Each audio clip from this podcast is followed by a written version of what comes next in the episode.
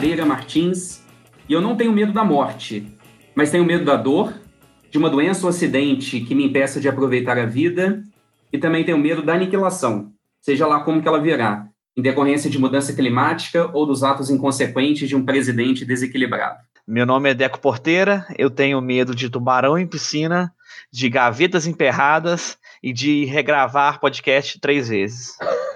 Meu nome é Ulisses Beleigoli, eu tenho medo da natureza, eu tenho medo da natureza humana e eu tenho medo da estupidez humana. Meu nome é Laís Cerqueira, eu tenho medo de escuro, de lugares fechados e da falta de uma liderança efetiva.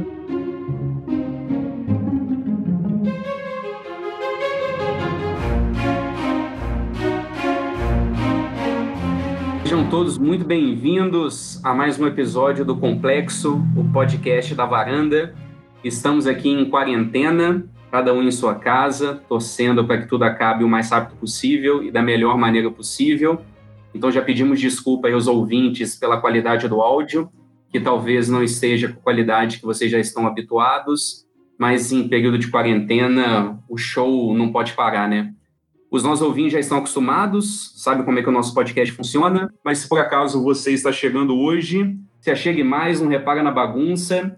E o nosso podcast ele é dividido em três editorias. São elas ensaios, que é quando escolhemos um tema e o debatemos livremente, pipoca, quando comentamos algum filme, e leituras, em que comentamos um livro, um ensaio, um artigo, uma poesia. E no episódio de hoje, nós temos um, episódio da editoria Leituras. E hoje nós vamos debater um livro, que é o livro Aniquilação, do escritor norte-americano Jeff Vandermeer.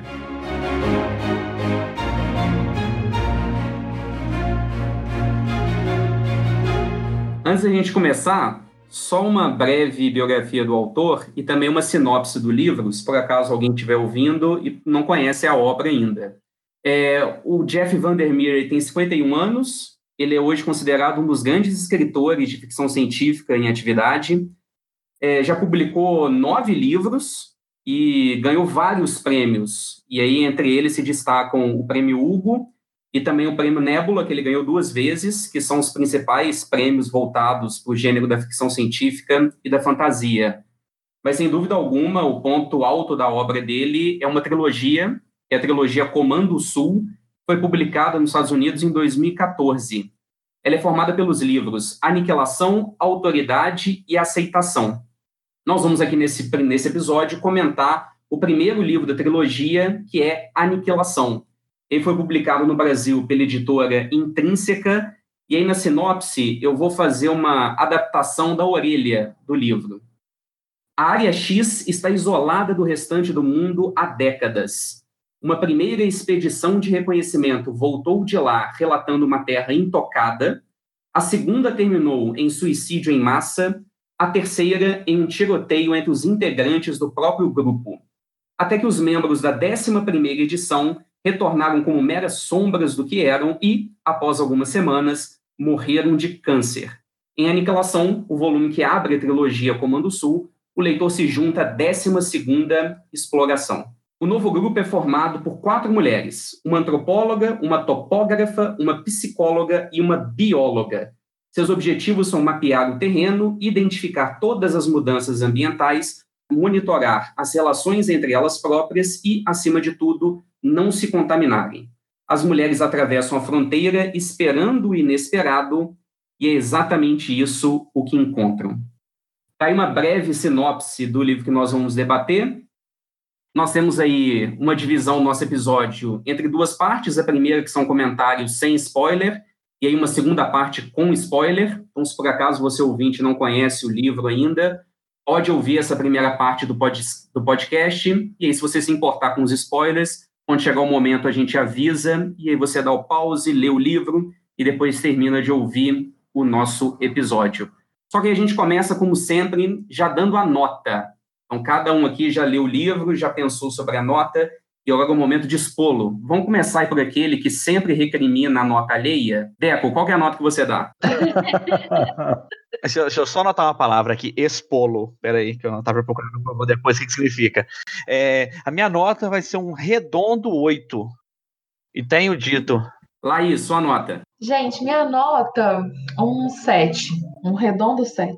Ulisses, e você? Ulisses sempre um homem das notas precisas. Meu... Então pega essa aqui. A minha nota é 7.65. Tá nada, não, não disse nada. Não disse nada, estou em silêncio. Não estou julgando a nota alheia. minha nota é 9,5. Uma boa nota.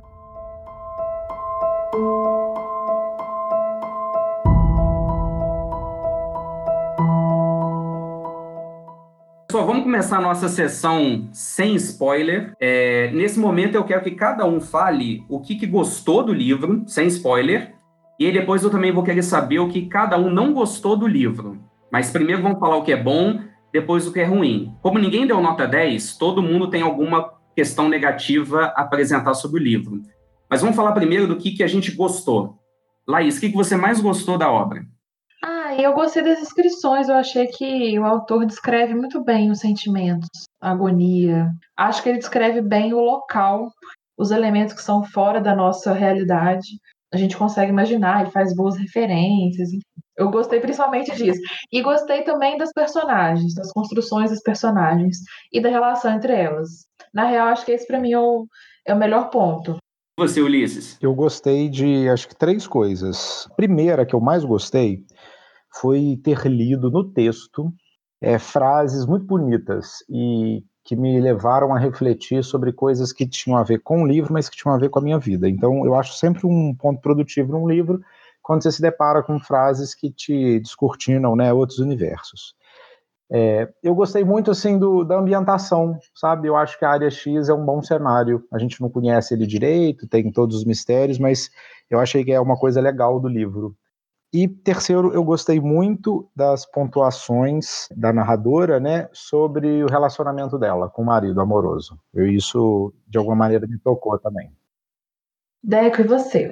Então, eu achei um livro muito bem escrito. Eu gostei muito do, da ambientação. Eu acho que todo livro é um bom livro se você consegue encaixar um dragão nele. Esse livro cabia um dragão.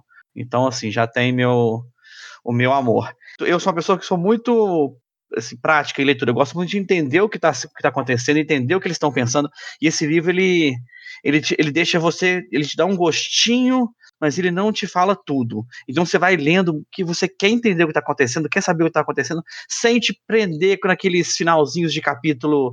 Aí ela chegou à beirada do penhasco, aí acaba, você tem que ler mais um capítulo para voltar a entender o que aconteceu. Não, é uma história que vai, te, vai acontecendo e você vai querendo saber o que vai acontecer. É muito bom. O livro é muito bom. Posso aumentar a nota agora? Calma, ainda não. Era chegarmos ao final. O que eu mais gostei do livro é um pouco do que também vocês comentaram. Eu, o que eu mais gosto do livro foi o fato de que eu li ele um dia. Eu comprei ele assim depois do almoço, eu cheguei em casa, comecei a ler, quando eu vi já li 50 páginas, eu falei assim, não, vou dar uma pausa. Só que eu tomei uma água e aí tinha aquela força enorme para já voltar e continuar lendo o livro. Acho que uma das coisas mais raras, pelo menos para mim, é aquele livro que eu não consigo ficar sem ler, eu preciso ir até o final. E aí eu sempre me lembro, assim, quando isso acontece, quando isso aconteceu. E aí eu me lembro, criança, lendo 80 Mil Léguas Submarinas, o Júlio Verne, Harry Potter, um amigo me emprestou e eu li o livro durante a madrugada. E esse daí é um livro que eu nunca vou esquecer, no qual durante um final de semana é, eu simplesmente devorei o livro. E aí depois eu fiquei pensando assim, pô, por quê? E eu li ele também uma segunda vez e a leitura fluiu também da mesma forma. Até na segunda vez, na segunda leitura, é, eu li em pouquíssimos dias. Por que, que o livro tem essa, essa atração e essa força que exerceu, pelo menos em mim, tão grande? E aí eu acho que a melhor justificativa que eu consigo apresentar foi o que todos vocês falaram. Acho que assim, a ambientação do livro é muito boa. Uma vez, o, tem um escritor que eu gosto muito, eu já até citei ele no podcast, que é o David Foster Wallace. E a escrita dele é muito difícil, ele não é um leitor fácil, ele exige muito, não é um escritor fácil, ele exige muito do leitor. E aí, num curso que ele deu de escrita criativa, é, na bibliografia que ele passou, ele colocou entre as obras O Silêncio dos Inocentes, do Thomas Harris. E muita gente achou estranho, falou assim: nossa, um escritor tão erudito, apresentando um livro de literatura policial, aí o David Foster Wallace falou, olha, o Silêncios Inocentes, o Thomas Harris, é, não, é a, não é a melhor escrita do mundo, você não vai ter frases muito bonitas, mas ele constrói uma ambientação como ninguém. E é ali que eu comecei a pensar como que a ambientação também pode ser um fator do livro e que também é difícil de ser construído. Isso daí foi o que eu mais gostei nessa obra. E antes da, antes da gente ir agora para a parte que a gente não gostou, eu queria fazer uma pergunta para vocês, que pode estar aí no meio termo, pode ser bom ou ruim, porque o livro ele é narrado em primeira pessoa pela bióloga, e na verdade é o diário dela, né, durante a expedição. Só que ao longo do diário, enquanto ela vai narrando o que acontece, é, acontece alguns flashbacks, né? Ela conta um pouco da história dela, principalmente com o marido, que estava na expedição anterior. E vocês gostaram do uso de flashback? Incomodou vocês? Não, eu gostei bastante. É, achei, na verdade, os flashbacks são uma das minhas partes favoritas do livro. Eu gostei também. Na real, eu nem tinha parado para pensar muito se tinha atrapalhado ou não, porque para mim fluiu tão bem que nem me pareceu uma coisa tão brusca, não. Eu gosto do, dessa questão do flashback porque o livro já começa te jogando assim, na né? primeira frase do livro, você já lê e fica, puta que pariu, o que, que tá acontecendo? Que merda é essa? E, e vai acontecendo muita assim, não acontece muita coisa, mas ela vai vendo muita coisa, e eu acho que o flashback é até um respiro para você voltar a um lugar um, é um lugar familiar que é o mundo que é, que é o nosso mundo real para você se sentar, se acalmar, para você poder voltar para essa viagem que é o livro.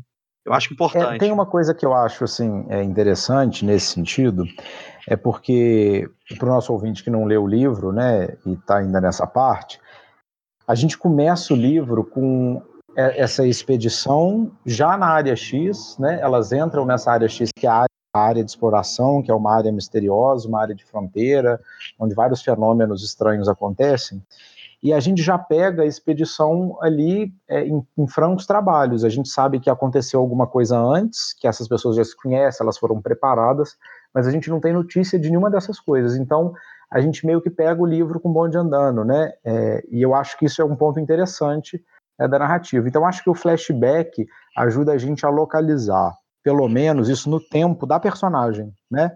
Ele encaixa a gente não no tempo geral da história, mas no tempo da personagem que está narrando a história. Agora, o que, que a gente achou ruim do livro? Laís, o que, que você não gostou? Eu achei ruim o seguinte. É... Eu fiquei um pouco entediada em algumas partes. Ele me prende também em várias partes. Ele é interessante, ele é instigante. Ele te faz querer ler, até porque você fica curioso para saber, né? Você, Nossa, o que, que vai acontecer? O que está acontecendo aqui? O que, que é isso? O que, que você quer lá? Eu acho que, por mais que ele ser vago em alguns momentos é um mérito, em outros também é meio que um demérito. Aí eu fico meio, eu fiquei meio entediada lendo em algumas partes. Por isso que eu não fiquei tão fã do livro. Mas o fato dele ser curtinho também ajuda, porque o que me fez terminar também com mais rapidez foi isso. Ah, ele é curtinho, então vamos embora. Vamos que a gente consegue. Mas se ele fosse longo, eu, eu acho que eu ia ficar bem mais receosa de continuar e até o final, enfim. Você, Ulisses? Então, é, vou confessar uma coisa aqui, que eu falei assim, eu acho que eu fui a única pessoa que não gostei muito desse livro, porque é, os meninos estavam lendo, lendo muito rápido, quando a gente decidiu, todo mundo leu, e eu, assim, fui lendo a duras penas, eu li, assim, dez páginas e falava, vai, tô cansado desse livro já. No entanto, que eu acabei de ler ele hoje antes de gravar o podcast. E aí eu fiquei pensando várias coisas, porque ao mesmo tempo que eu gostava de muitos elementos do livro, eu não tinha vontade de lê-lo.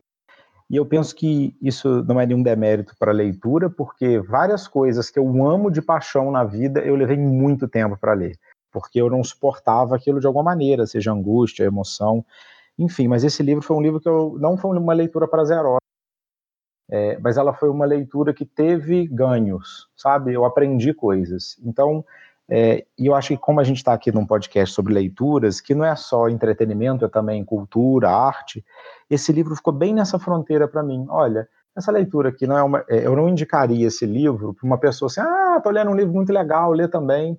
Ele não faz parte dessa leitura mas ele faz parte de um outro tipo de leitura para mim, que é alguém que falasse que se interessasse por um tema parecido, eu falei, olha, eu li um livro que eu acho que você pode gostar. Então, a, a, coisa que mais pesou para mim contra o livro foi que eu achei realmente, assim, eu achei a leitura chata. Eu achei uma leitura que não me chamava. 7.65 para uma leitura chata? Você não achou nota um pouco alta, não, Liz?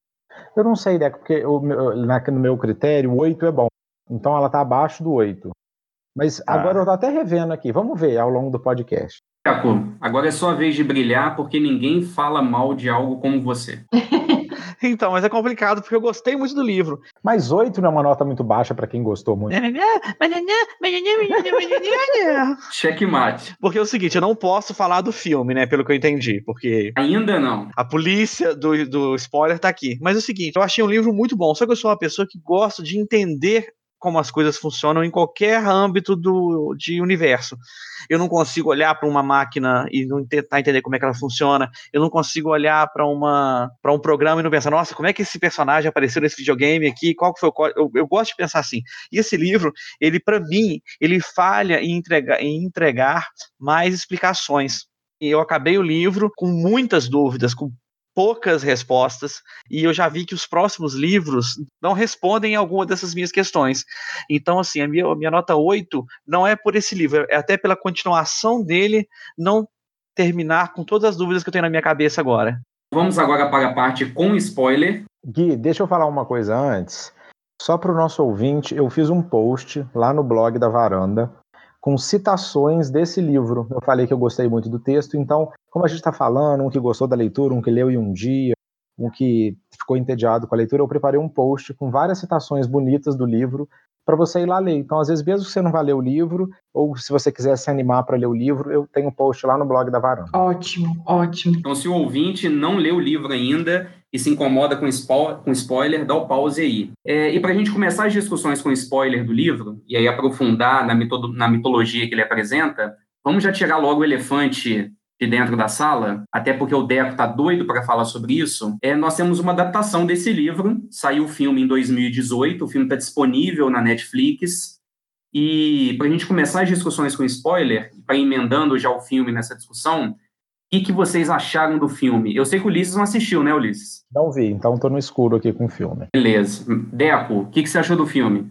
Eu achei um filme ruim. Eu não gostei do final do filme, mas eu acho que o filme inteiro é muito bom. É um filme assim que eu estava até reassistindo ele agora nesse do podcast. O filme começa muito bem. Eu acho que o meio dele é muito bom, mas o final eu achei assim meio, ah, sabe, um pouco muito viajandão. Apesar, eu Ulisses, apesar de não ter visto o filme, nota 10 para ele, porque eles chamaram Oscar Isaac. Então, se o filme chamou Oscar Isaac, por que daremos uma nota menor que 10? O Ulisses roubou minha fala, porque assim, a única coisa que me prendeu nesse filme foi o Oscar Isaac. Gente, queria até ter revisto para saber se eles falam que é adaptado, baseado na obra. Não, é adaptado da obra ou se é baseado. Porque assim, gente, não tem nada a ver com o filme. Se você ouvinte aí viu esse filme e não leu o livro, pode ver, foda-se, é outra história completamente, completamente outra história. Eles pegam elementos muito básicos, tipo, tem uma treta numa região aqui, ninguém sabe o que, que é, nós vamos mandar uma expedição para lá. Pronto, é isso. E aí tem, vai uma expedição, é, são todas mulheres e uma delas tem um marido que foi uma expedição antes. Isso é o que tem em comum. De resto, descrição, lugares, o que acontece, o que cada uma faz, como elas se tratam, o jeito que o marido voltou, nada, nada é igual, nada. É outra história completamente. Eu fiquei muito chocada. Não falando que é ruim por causa disso, não. Mas eu fiquei muito chocada. Tipo, gente, será que esse livro era inadaptável? Tipo assim, não tinha como fazer uma coisa parecida. Nem elementos muito fortes do livro estavam, tipo a torre, o rastejador, nada disso estava. Eu acho que o filme ele foi feito com uma, uma, adaptação vamos falar meio Hollywood, tipo assim, que você falou lá, é porque ele tem, o filme tem muito mais ação, o filme tem acontecimentos mai, maiores, mais rápidos, é, encontros de ação que não acontecem no livro, mas eu achei, eu acho muito importante você ver o, o filme primeiro, porque eu acho que o livro ele ele não peca né, né nesse sentido, não peca em te ambientar, mas eu acho que o, se o filme tem um, um grande ponto positivo é a ambientação. É, é, é, tipo assim, eu acho perfeito a descrição do livro com o que aparece na tela do filme, sabe? O lugar, a, a, o verde, a, a, fronteira que em momento nenhum explica no livro, eu acho que eles criaram, tiveram uma solução muito boa. Eu acho que o filme te ajuda a concretizar alguns pensamentos que você tem durante o livro. Então eu, eu que vi o filme antes, eu achei muito importante nessa jornada. Ajuda, né, a mentalizar o lugar. Uhum. É, eu acho que até isso, mas, gente, eu fiquei, eu fiquei muito chocada. Cada vez que o filme avançava, eu fiquei tão. Eu acho que até me privou um pouco de curtir o filme porque eu acho que o filme tem uma, um ponto em comum com o livro, que não, tem nada a ver com ser baseado nele, que é um tom artístico, experimental, né? As escolhas também visuais são diferentes do que a gente está acostumado. E eu acho que me, me, eu fiquei um pouco impedida de gostar, porque eu tava, não de gostar, mas de aproveitar na totalidade, porque eu via muito chocada. Tipo assim, gente, não tem nada a ver meu Deus, então talvez até seja uma boa da Cris que você falou, tipo, ver o filme antes. Laís, mas eu, apesar de eu não achar um filme bom, é um filme que eu assisti agora enquanto eu almoçava. E, cara, é um filme que a hora que ele estivesse passando na sessão da tarde, eu sentaria e assistiria ele feliz até a parte do farol sabe? Ah, mas nunca quer passar na sessão da tarde. Que... tá, né? Laís, nunca diga nunca nesse país, Brasil. É, é verdade. Mas esse comentário, esse comentário da Laís é importante, de que ele nunca passaria na sessão da tarde, porque esse filme foi muito problemático. Ele é, assim, uma grande produção, tem a Natalie Portman como, como atriz principal, o diretor é o Alex Garland. O filme anterior dele foi o Ex Machina, que foi um sucesso enorme. Se eu não me engano, acho que foi até pro Oscar. Então ele apostou nesse filme. E ele apostou no Oscar Isaac mais uma vez também. Porque no momento do lançamento do filme, a produtora não levou para cinemas. A produtora achou que não ia dar dinheiro, que seria um filme muito difícil, mandou direto para Netflix. O diretor, ele foi inclusive no, no noticiário, foi no jornal e criticou. Falou assim, não, tinha que ir para o cinema, eu queria ver a minha obra no cinema, e ele ficou chateado de ter ido para Netflix. Então esse filme tem esse problema aí. Eu acho que se eu tivesse visto ele no cinema, eu teria gostado dele mais do que vendo em casa. Porque eu acho que é um filme com ambientação que valia a pena o escurinho de cinema. Coitado do diretor, acho que realmente merecia uma telona aí, porque acho que ajudaria na imersão. É muito bonito, né? O filme é muito bonito, visualmente falando. É bonito, é verdade. Mas aí, aproveitando, já que passamos da parte do filme, agora que está liberado a fala de cada um com spoiler, podendo falar do livro, do filme, é, vamos agora aí aprofundar um pouco nas discussões do livro. Ulisses, você não falou nada do filme, mas e do livro? O que mais chamou a atenção aí, agora liberado com spoiler? O Guilherme, é, assim, esse filme me fez refletir sobre várias coisas. É, primeiro que ele tem duas palavras é, que eu que tem chamado a minha atenção ultimamente, é, que são as palavras fronteira e colonização, sabe? E eu acho que tem uma coisa, né, que é, a área X, ela se comporta como um personagem porque ela exerce uma influência, né? Os personagens a gente não sabe exatamente qual é a influência, se é uma contaminação biológica, se é algum distúrbio psicológico. Mas é, eu vou ler duas frasezinhas do livro aqui que eu achei que é, podem ajudar a gente a pensar alguma coisa. Olha só. Uma está lá no início do livro, ela diz o seguinte: abre aspas. A desolação tenta nos colonizar. Essa é uma frase. A outra já está mais para o final do livro, que é quando ela encontra os diários lá no farol, e ela fala assim: É assim que a loucura do mundo tenta colonizar você, de fora para dentro, forçando você a viver aquela outra realidade. E uma das coisas que eu acho que o livro é, dá de presente para gente é a gente pensar de que essa área X é uma área viva, coisa que é colocada durante todo o livro, olha, essa área X está crescendo, ela estava num lugar, agora ela está outro, então assim, será que essa área X nos ameaça? Mas de que o ambiente influencia as pessoas, né? Eu sei que essa é uma teoria filosófica antiga, mas ela é aplicada, acho que muito eficazmente nesse livro, ou seja, o fato de estar ali faz com que coisas que a gente não consideraria normais fossem normais. Ou seja, ah, aconteceu isso, a pessoa começou a brilhar, essa pessoa começou a falar tal coisa. A gente fala, ok, esse lugar é muito doido, tudo pode acontecer. E aí isso me traz para a nossa realidade a gente ficar pensando assim: o que dessa colonização que eu vivo aqui nessa cidade cheia de prédio, esse modus operandi, a gente vê filme, lê livro, o que que dessa colonização me faz achar muito normal coisas que são naturalmente absurdas.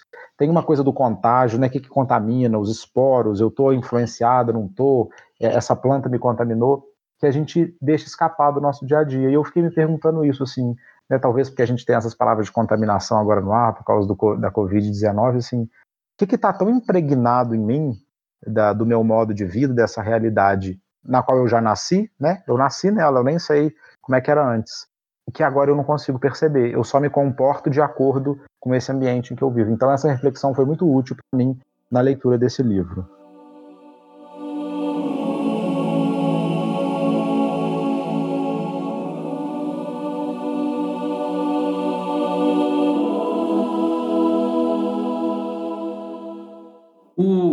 Uma coisa que eu acho que mais me chamou a atenção nesse livro é que ele é um, é livro sobre relacionamento.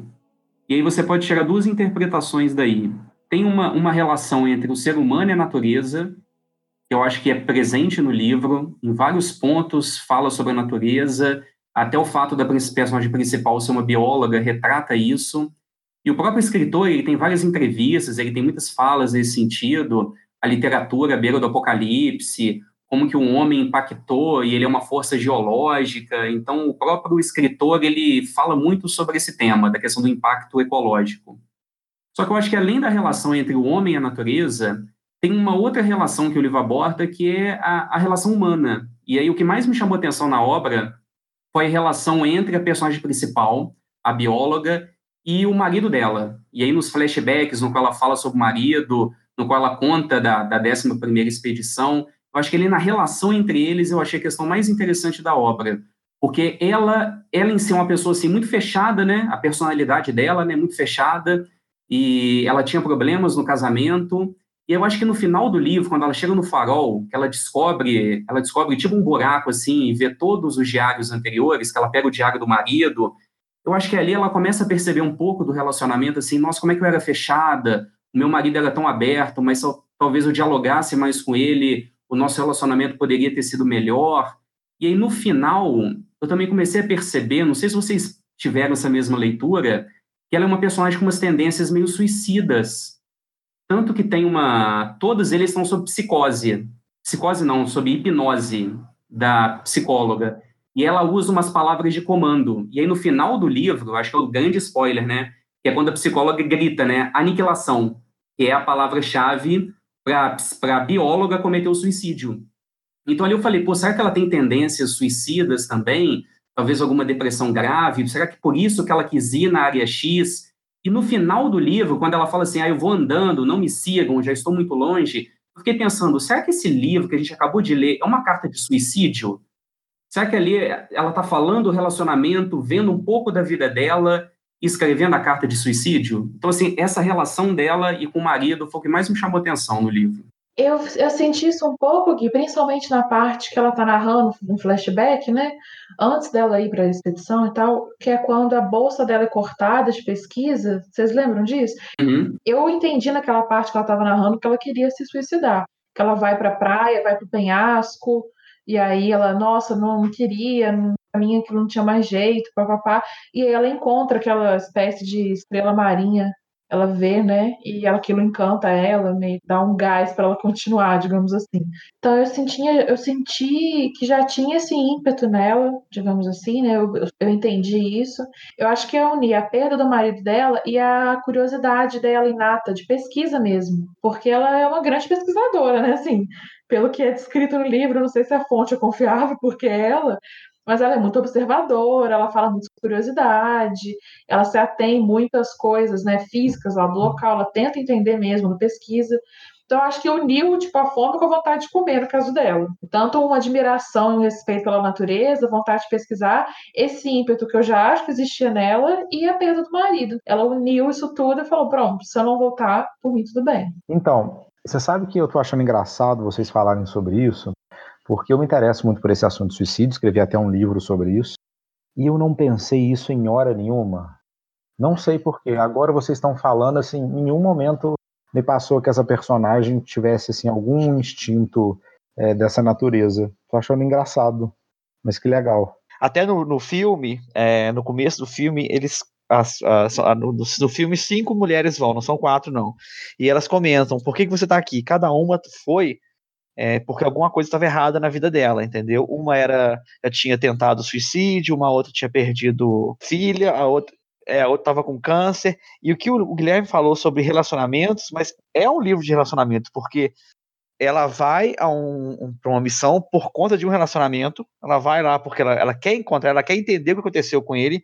E acho também, é uma carta de suicídio, porque ela vai para uma missão em que ela sabe que não vai ter volta. Em momento nenhum ela tá preocupada. É, e, isso eu senti, tá? Eu posso dar errado. E é, nessa volta, tanto que em muitas horas ela tem, eles têm a chance de ir embora. Eles não, ela, não, ela decide continuar. Então, assim, ela, não tá, ela tá pensando em chegar até o. E até o final do livro, ela fala: vou continuar andando para tentar encontrar alguma coisa. Ela tá indo sempre para frente, ela não quer voltar para aquele mundo. Então, assim, não sei se é um suicídio, mas é o não querer essa vida passada, querer uma vida nova. Eu acho que é o sentimento de não ter nada a perder, né?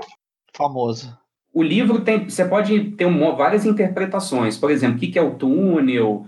Qual é o significado do farol, o rastejador? O, tu, o túnel, não, o, como é que chama? A torre, a torre, a torre. É a torre, isso, a torre. Mas que a gente descobriu que é um túnel, né? E aí eu fico pegando todas essas questões do livro e as interpretações que a gente pode fazer, mas, sinceramente, é, eu não me interesso nem um pouco, assim, pelas soluções. Ah, o que, que é o túnel, a torre? O que, que, ele tá, o que, que é o rastejador?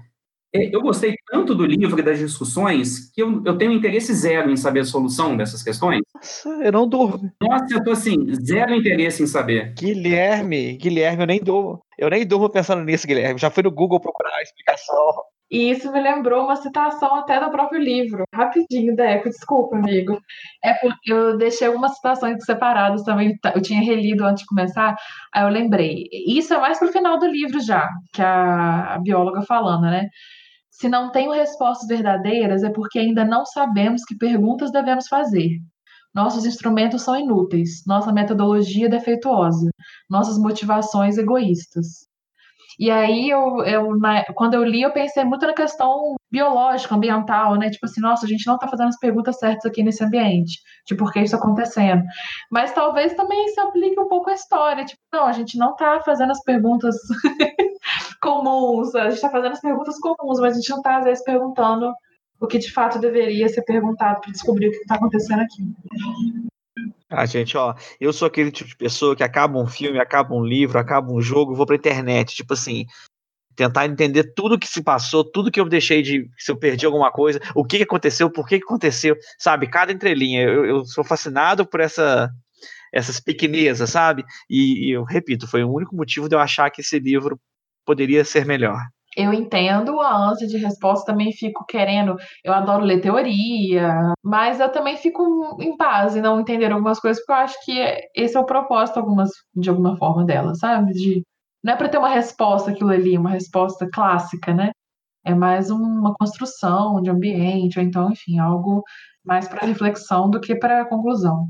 É, e a gente tem que considerar que esse filme, esse livro, tem uma coisa muito legal de que é a gente sabe que vai ter um outro livro, então assim, é, se você quer as respostas, talvez ler o segundo livro e o terceiro livro façam parte dessa jornada.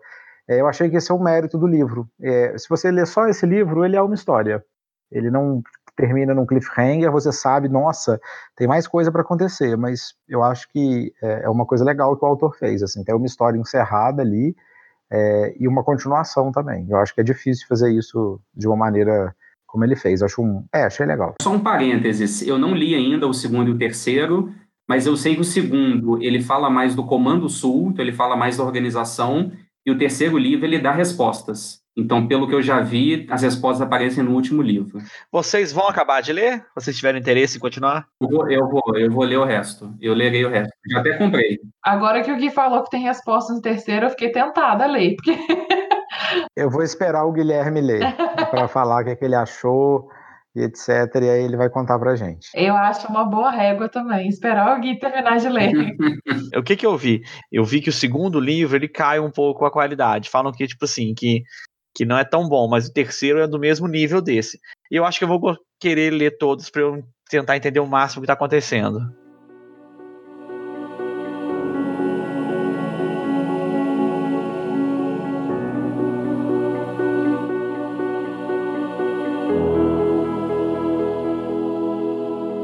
Sobre interpretações, que o rastejador, por exemplo, o que, que vocês pegaram dali? Qual a interpretação que vocês fizeram? Maluco, nesse ponto eu achei até interessante a. Laís, Laís, Laís, só explica o que é o rastejador, então, antes de você falar. É, porque é difícil de explicar o rastejador, né? é, muito difícil. Eu não sei explicar. Ah, gente, fala que é um, fala que é um monstro que rasteja e fica escrevendo letra em, par, em parede de fungo. Pronto. Explicado. Então, mas aí que tá, a gente não sabe se um monstro. É, mas é isso aí, basicamente. O que eu ia falar agora é que eu achei até interessante o que o filme fez, que foi justificar como algo alienígena. Porque realmente não parece desse mundo. Achei uma explicação interessante. Mas no livro não tem explicação nenhuma. Inclusive, no, no livro, né, no final, o rastejador toma o rosto de um marinheiro, né? Aquela a foto de um faroleiro, isso mesmo, não consigo nem falar faroleiro. Mas parece que ou ele incorporou aquele homem, né? Ou aquele homem virou aquilo, ele foi, ele sofreu mutações tão profundas que virou rastejador. Mas é um ser, né, que ninguém sabe o que é, que fica ali dentro da torre barra túnel, escrevendo coisas, escrevendo frases, que depois a bióloga vê que tão, também estão escritas nos diários, né, das expedições anteriores. Mas, ô Laís, sabe o que isso me lembrou, você falando sobre isso? É, sobre essa explicação do que, que pode estar acontecendo nessa área X. Tem uma cena, não sei se vocês lembram, porque eu li muito recentemente, eu li essa cena hoje, que é uma hora que ela está antes da área X, ela ainda está na, na casa dela, e tem um terreno baldio, que ela vai nesse terreno baldio, que nesse terreno baldio, como ele está lá abandonado, vai surgindo um pequeno ecossistema ali, né? Um, uns animais, outro que vive em simbiose com outro, e que de vez em quando ela vai lá para observar isso. E eu achei que a construção dessa personagem, dessa bióloga, né, que é a pessoa que a gente segue, faz um par tão bom com esse lugar tão estranho biologicamente, porque os fenômenos biológicos, por exemplo, esse monstro, né, que a gente não, que a gente sabe que, por exemplo, quando tem uma coleta da amostra dele, que é quando ele ataca a antropóloga, ele tem células nervosas humanas. Ao mesmo tempo, é, tem esses seres pequenininhos que escrevem na linguagem humana. Então a gente vê, pô, então isso aqui tem a ver com seres humanos, tem linguagem e ao mesmo tempo é uma outra forma biológica. Eu achei que essa metáfora que o livro constrói, que é é, uma área de fronteira, ou seja, um ecossistema, ele surge nos lugares, né?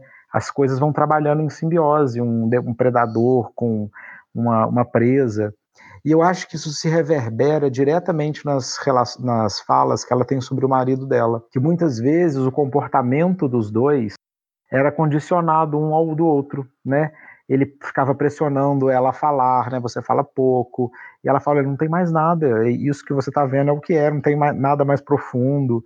E, e de como esse ecossistema também se constrói entre as quatro, né? Ou seja, agora são elas habitantes da ilha. Quem que assume que posição? Então eu achei isso tão rico é, a partir dessas pequenas. Tem essa cena da Estrela do Mar também, quando ela observa lá, né? As poças, né? Lá, lá perto do mar. Então achei muito legal isso, a gente pensar é, nos ecossistemas, ou seja, nos ou a gente pode até tirar o eco, nos sistemas nos quais a gente está inserido e que papel a gente faz. Por exemplo, aquela hora que ela dá um tiro na cabeça da topóloga, ela fica, ao mesmo tempo, aquele é o mais óbvio, ela está sendo ameaçada, mas depois ela fica assim, caraca, né? De onde veio isso? Mas ali é o papel que ela desempenha. Eu fico pensando isso na nossa vida, assim, no dia a dia, por exemplo, às vezes eu desempenho um papel no meu relacionamento amoroso que não tem nada a ver com o meu papel na vida profissional. É, com um amigo eu sou super é, condescendente e leniente, com um amigo eu sou muito duro e crítico, e de que como o ecossistema que a gente está inserido é, afeta a gente, contamina a gente, né? Nós filosofei, filosofei. Filosofou! A quarentena, ouvintes, está influenciando todos nós a repensarmos em relações humanas, com ecossistema, com vírus, com bactérias. Ulisses, um momento ele falou sobre o rastejador, se ele é ou não é o humano, se ele é o faroleiro ou não é. E uma das frases lá escritas no túnel, lá no barra torre, a sombra do abismo, as sombras do abismo são como as pétalas de uma flor monstruosa, que desabrochará dentro do crânio e expandirá a mente além do que qualquer homem pode suportar. Vocês não acham esse livro, esse filme, esse MIPA, esse filme barra livro, eu entendi como uma evolução. Eu acho que a evolução que está tá acontecendo dentro da área X é uma evolução que o homem lá fora não entende. Ela até comenta que ela acha que o marido dela está em algum lugar lá e ela ficou marcada pelo olho do golfinho, que o olho do golfinho era o olho do marido dela. Uhum. Então, assim, eu acho que as pessoas estão todo mundo lá dentro, mas de uma outra forma. Esse, esse falou, fa, ipa, esse moço que toma conta de farol pode ter se transformado, mas eu ainda acho que quem sabe pode ser o, o próprio linguista de uma outra de uma outra expedição. E tudo lá tá em, em mudança. Eu, tô falando evolução, mas eu quis dizer mutação, porque nem sempre uma alteração é para melhor ou para pior. Uhum. Só que a própria frase que ele escreve, ele já fala que isso vai expandir de um jeito que a gente não vai entender. E ela tá em evolução quando ela é infectada pelo um dos o fungo, ela começa a enxergar melhor, a sentir cheiro melhor, ter reflexos melhores, ela tá passando por uma evolução também. E, eu, e a gente não sabe aonde, aonde essa mutação dela vai parar. Se ela vai se tornar uma um monstro rastejador biólogo, sabe? Que cria vida. É, eu acho que isso que é o, o, o, segredo da área X, essa mutação que está ocorrendo de algum jeito e, e, a gente lá fora não entende, né? A ideia delas é ir lá dentro tentar descobrir o que está acontecendo. E nessa interpretação de que o homem domina a natureza, na área X não é o homem dominando a natureza, mas é meio que uma simbiose do homem com a natureza, tanto que em vários pontos da obra nós temos ali características humanas sendo atribuídas à natureza, e no filme o diretor ele resolve isso com uma cena que me ficou marcada no filme quando eles estão andando, elas estão andando, e aí aparece assim, tipo umas plantações em forma humana, tipo uma, uma folhagem em forma humana. Então essa simbiose aí também aparecendo no filme aparecendo dessa forma. Então talvez aí uma interpretação, não o homem dominando a natureza, nem talvez a natureza dominando o homem, mas uma simbiose harmônica entre eles. E no próprio filme, Guilherme, ela pontua em alguns momentos, eles encontram flores, uma mesma. Uhum.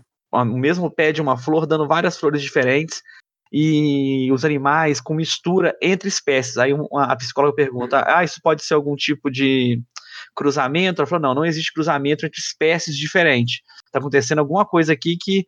Acho que um jacaré tinha dente de tubarão. E assim, né? Na nossa física é impossível. E, e nessas, nessas árvores, arbustos com formato de humano, a, eu não sei se foi a topógrafa que falou, é, se você pegar uma flor, você vai achar, tem o nome ROX, H-O-X é, DNA, que é o DNA do nosso formato humano, braço, perna, você vai achar esse DNA na flor, na planta, nas folhas para criar esse formato. Então lá o que está acontecendo? Está tudo misturando mesmo, está virando uma grande confusão, uma grande poça evolutiva. Uhum. Concordo com o Gui, não é a, a natureza comandando o homem. Mas eu senti um pouco de. Isso aqui é, parece que é o planeta ou a vida, não sei, meio que mostrando para o homem quem é que está mandando, entende? Tipo assim, parece algo que, por mais que não seja, é, como dizer, não subjugue, ela vira uma simbiose, beleza, mas é algo para mostrar para o homem, tipo assim, olha, fica na tua, vocês são uma parte disso tudo. Última palavra é minha. É, exatamente. Até porque tem várias partes que a bióloga fala que ela não acha necessariamente ruim, né? Ela acha até belo algumas coisas, é interessante. É, tem esses dias, por causa da quarentena, eu li um, um tweet que é: Ah, acho que o sistema imunológico da Terra está tentando se livrar da humanidade. Que tem um elemento de humor, né? Humor também assim meio mórbido, mas da gente pensar é de que os ecossistemas fazem sistemas de controle interno, né? É, e de que várias vezes a tentativa dos ecossistemas é de se livrar da coisa que está causando mal. E eu tive essa sensação, não sei se é porque era um ambiente também muito é, verde, muito floresta, e, é, transições, né, tinha é, charco, é, mar, de que, olha, é, o ser humano não é o protagonista desse lugar, né? Se você ele entrar ali, ele vai entrar numa lógica com as outras espécies onde ele não é o protagonista, onde as, as armas de fogo não vão valer, né, onde, enfim, é, as técnicas hipnóticas e as coisas da linguagem vão ser subvertidas. Então, eu acho que isso é bem interessante como premissa, né? Isso, eu achei até uma citação também que eu tinha catado aqui. É basicamente sobre isso também. Também uma fala da bióloga, ó. Hum. A coisa mais terrível, o pensamento que não consigo expulsar depois de tudo que vi, é que não posso mais dizer com convicção que isso seja ruim. Não quando olho a natureza intocada da área X e depois o mundo lá fora, que nós modificamos tanto. Antes de morrer, a psicóloga disse que eu tinha mudado, e acho que ela quis dizer que eu tinha mudado de lado.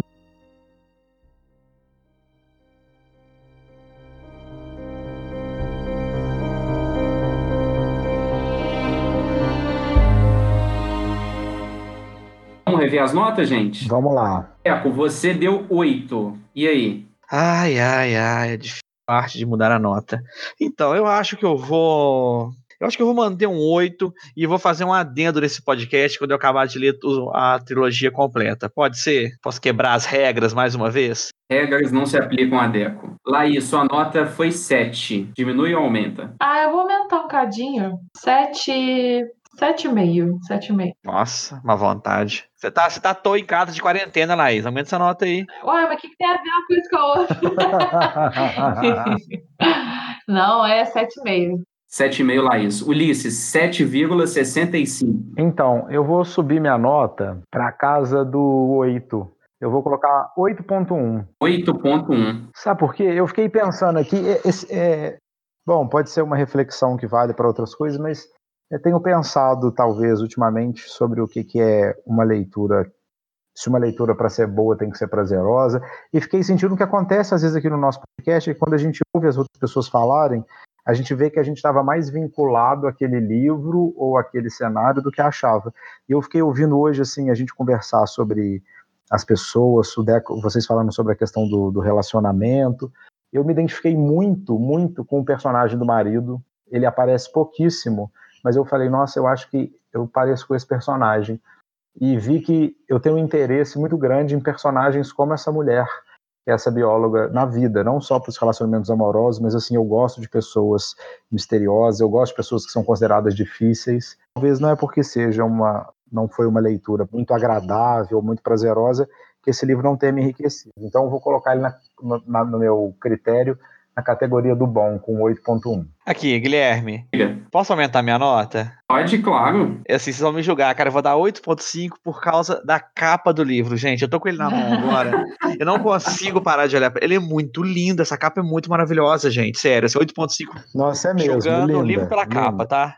Bem, eu vou, eu também vou aumentar minha nota, vou aumentar um décimo para 9,6, porque mesmo depois de ter lido duas vezes, depois de uma hora de conversa, por que pareça, me deu vontade de ler ainda uma terceira vez. Eu adorei essas 200 páginas, por mim poderiam ter duas mil, e eu continuaria acompanhando a bióloga e os pensamentos dela. Pessoal, para encerrarmos, então, recomendações.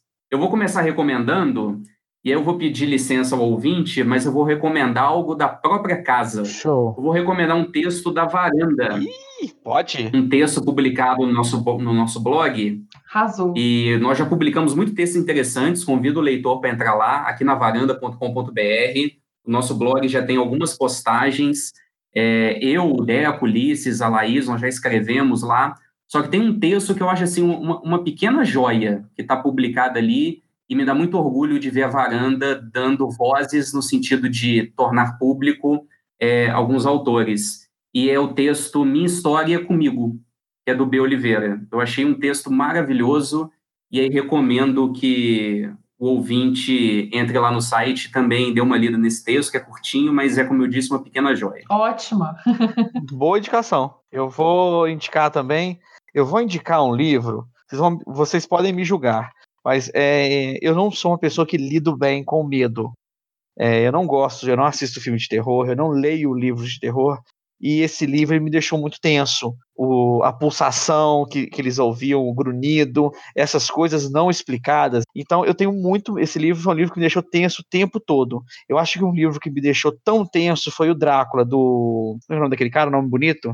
Stoker? Isso, isso mesmo. Por ele ser contado também de uma maneira diferente. Ele é contado numa forma de diário. E não, não só diário, diário, matéria de jornal, cartas.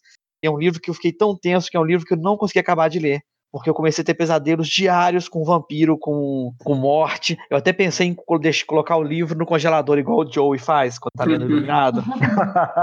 porque o livro me apavorou. E esse livro, eu, eu, eu no último dia que eu tava tentando, eu fiz um, um eu dei uma sentada de 100 páginas para ler à noite, e ainda falei, cara, hoje eu vou ter pesadelo.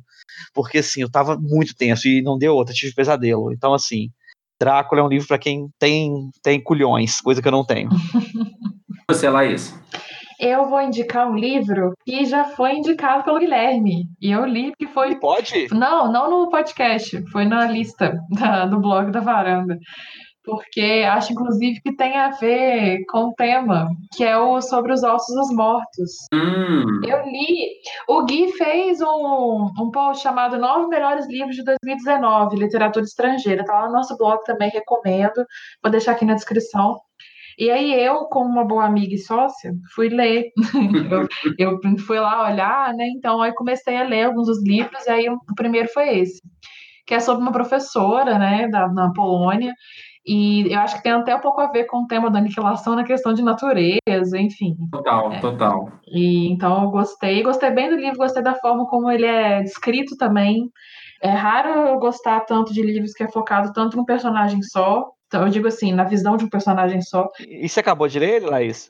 Acabei. Esse, sobre os ossos mortos? Aham. Acabei. Eu comecei a ler e parei, tem que continuar. E vale a pena? Vale, muito bom. Ah, então tá, obrigado. Nada. Encerrar com chave de ouro, Ulisses. A minha indicação é um livro do Gregory David Roberts, que chama Chantaran. Ele é um desses livrão passoco, assim, é, ele é uma autobiografia, então ele é uma história real escrita em primeira pessoa é, desse personagem que é o Lin, que vai para, ele vive na Índia. E uma das coisas que eu mais gostei de ler nesse livro, é mais do que só as coisas que acontecem com o personagem e tudo, é eu me sentia na Índia. Eu li esse livro contava assim milhões de coisas sobre os lugares, com a relação com as pessoas, como o lugar foi mudando a vida dele, como ele foi se contaminando com o lugar e assim, ele já não sabia mais quem ele era antes de ter ido para a Índia. E eu fui muito remetido a, agora na nossa discussão a isso, a, a coisas que nos que, que entram na gente assim. E é um livro lindíssimo, ele tem assim muitas reflexões sobre relacionamentos, ele tem uma, uma, umas partes muito piegas, mas sabe quando você é uma coisa tão piegas, tão piegas que você fala, nossa, gostei disso aqui? Pois é, foi a minha sensação lendo esse livro. Recomendo para todo mundo. É uma leitura, apesar de muito grande, é um livro de umas 900 páginas, que chama Chantarã. Delicioso de ler. Excelente. Chegamos, portanto, ao fim de mais um episódio do Complexo. Laís Deco, Ulisses, espero que a quarentena acabe logo e que da próxima vez nós já estejamos juntos, presencialmente e pessoalmente. Muito obrigado ao ouvinte. É, não deixe de acessar o nosso site, as nossas redes sociais, aqui na varanda.com.br Instagram, Facebook, Adeus. Twitter, aqui na varanda. Muito obrigado a todos e até o nosso próximo episódio. Valeu. É isso. Beijo. Tchau, tchau. Beijo.